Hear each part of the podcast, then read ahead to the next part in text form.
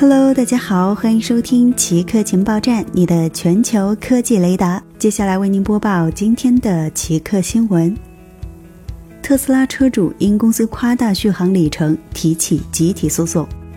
上周，路透社的调查发现，特斯拉通过操纵里程估计软件夸大了充满电后的汽车续航里程。一旦电量低于百分之五十之后，软件才向司机展示更真实的续航里程预测。特斯拉车主向加州北区地方法院递交诉讼，指控该公司欺骗和虚假广告。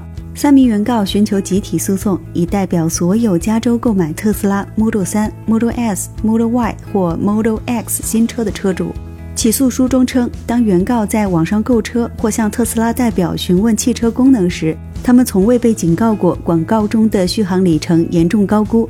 诉讼称，如果特斯拉公司如实披露广告中的续航里程夸大了，不是基于正常的驾驶条件，那么原告不会以他们支付的价格购买特斯拉汽车。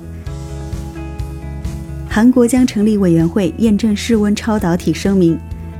韩国量子能量研究中心和多所大学的研究人员上个月在预定本平台 Arxiv 发表论文，宣称发现了第一种室温环境压力超导体 LK99。韩国超导低温学会本周四发表声明，宣布将成立一个委员会验证这一声明。他们已经要求韩国量子能量研究中心递交样品进行验证。超导低温学会称，全球对该结果的真实性有很多争议，而其他未经同行评审的声明还在源源不断的加入。他表示，仅仅根据目前的数据和论文，还不能断言该材料为室温超导体。